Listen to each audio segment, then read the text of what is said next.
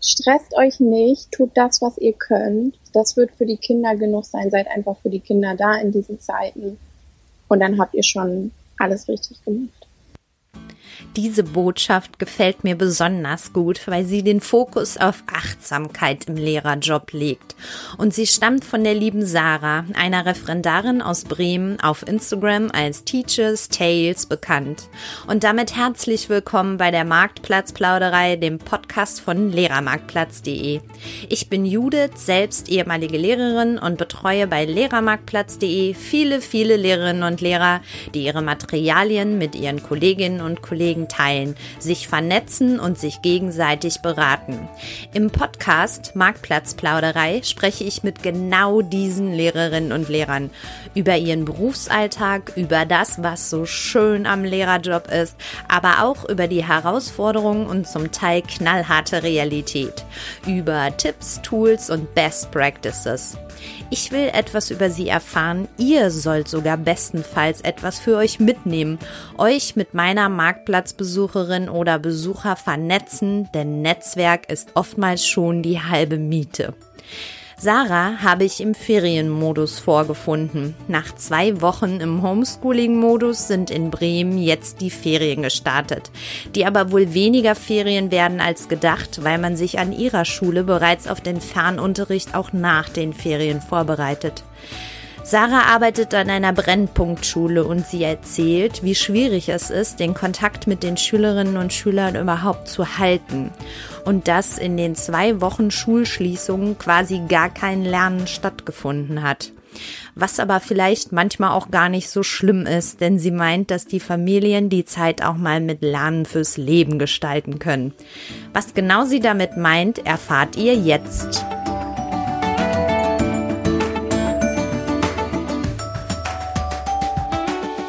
Marktplatzplauderei at Lehrermarktplatz mitten aus dem Lehrerinnenleben. Homeschooling Special. Heute bin ich hier mit der Sarah alias Teachers Tales. Hallo Sarah. Hallo. So, bevor ich dich groß zu Wort kommen lasse, starten wir mit einer kleinen sieben Fragerunde. Bist du soweit und ready? Jupp. Alles klar, dann kann's losgehen. Also, dein Insta-Profilname ist Teacher's Tales. In welchem Bundesland unterrichtest du? In Bremen. An welcher Schulform? Grundschule. Welche Fächer?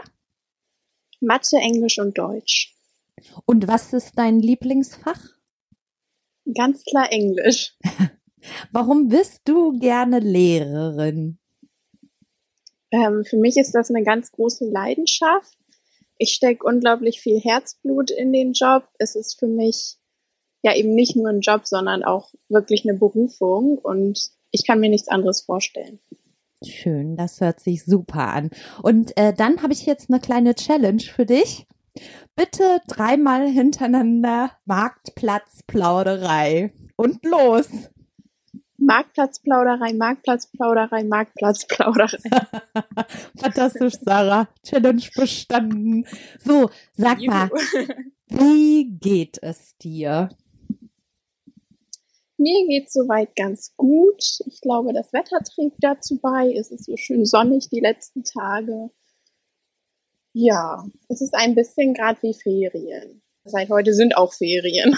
okay, okay.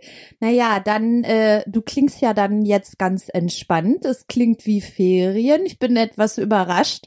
Beschreib mal die Situation, die sich so eingestellt hat mit den Schulschließungen bei euch in Bremen. Ja, also es kam ja von der Behörde zumindest sehr unerwartet. Eine Stunde vor Schulschluss wurde gesagt, okay, das ist jetzt äh, heute der letzte Tag. Uns Lehrern war das zwar schon vorher irgendwie natürlich klar, dass die Schulen geschlossen werden, aber ja, von Vorbereitung kann nicht so wirklich gesprochen werden. Wir haben dann noch schnell, schnell Sachen kopiert und ähm, den Kindern mitgegeben und das war es dann eigentlich auch. Und dadurch, dass wir eben wirklich keinerlei Plattformen nutzen normalerweise oder ja auch mit den Eltern manchmal schwierig kommunizieren können, dadurch, dass ich im Brennpunkt arbeite, ähm, ist das gerade eher so eine Art Stillstand. Also hinter den Kulissen läuft natürlich viel ab, aber ähm, wir konzentrieren uns eigentlich eher darauf, wie es nach den Ferien weitergehen soll. Ah ja, und jetzt sag mal, für dich ergibt sich ja auch eine spezielle Situation, weil du ja auch noch im Ref bist, ne? Genau, ja. Also Ref-Veranstaltungen finden natürlich auch nicht statt. Ähm, ich habe drei Unterrichtsbesuche, die abgesagt sind, zumindest vorerst mal bis zu den Ferien jetzt. Danach werden auch noch einige bestimmt nicht stattfinden, wer weiß.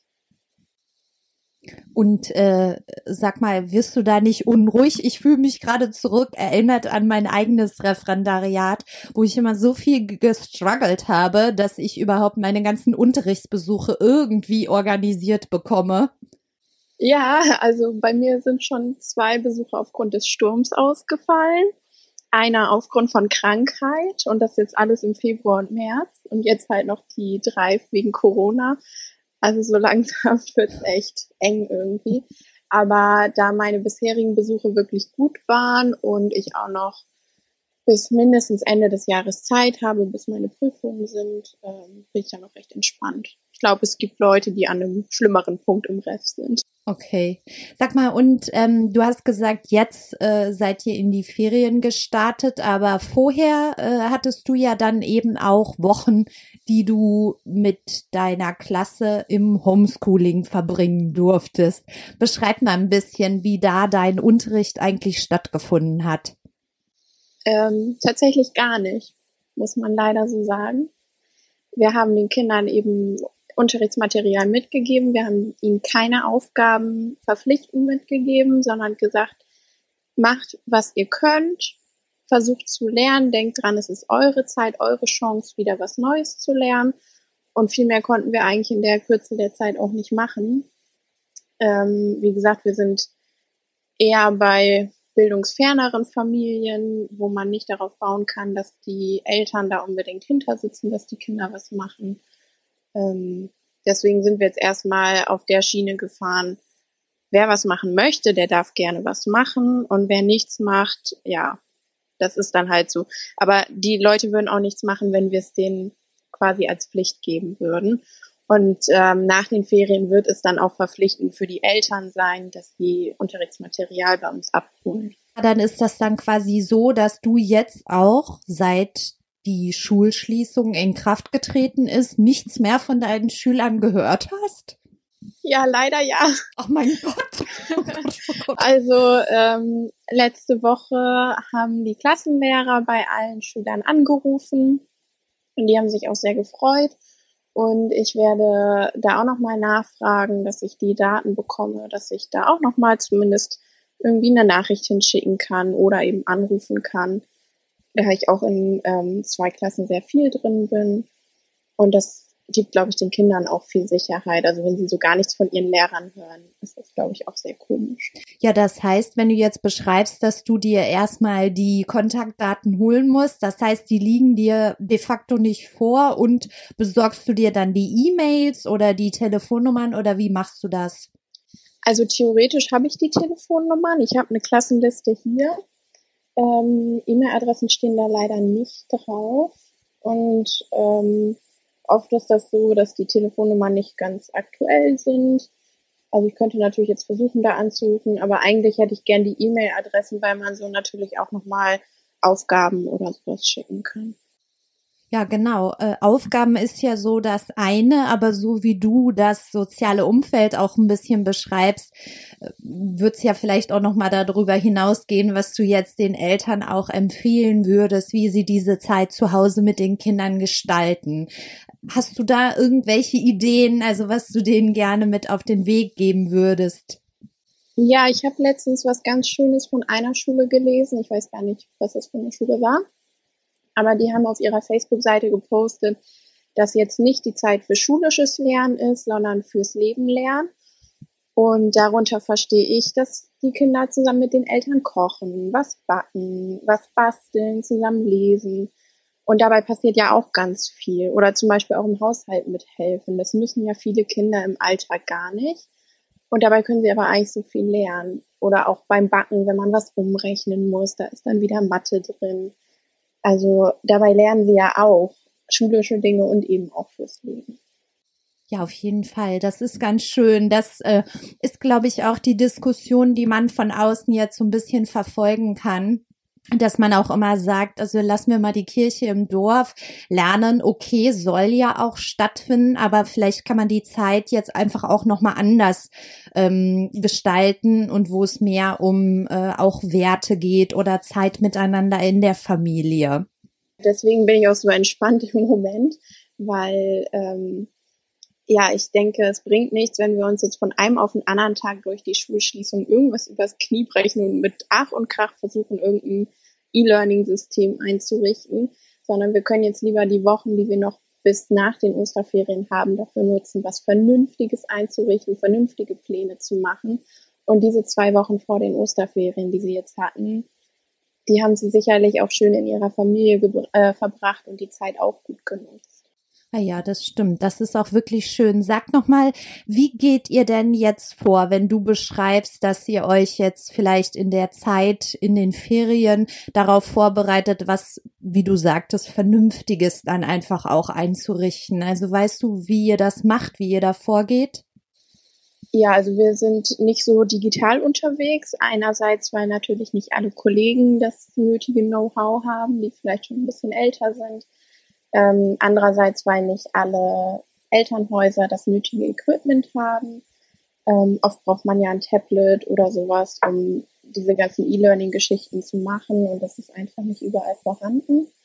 Ähm, deshalb machen wir jetzt Wochenpläne und jede Woche sollen die Eltern den Wochenplan abholen in der Schule. Dafür bekommen sie ein Zeitfenster und es wird auch immer nur ein Elternteil in die Schule gelassen.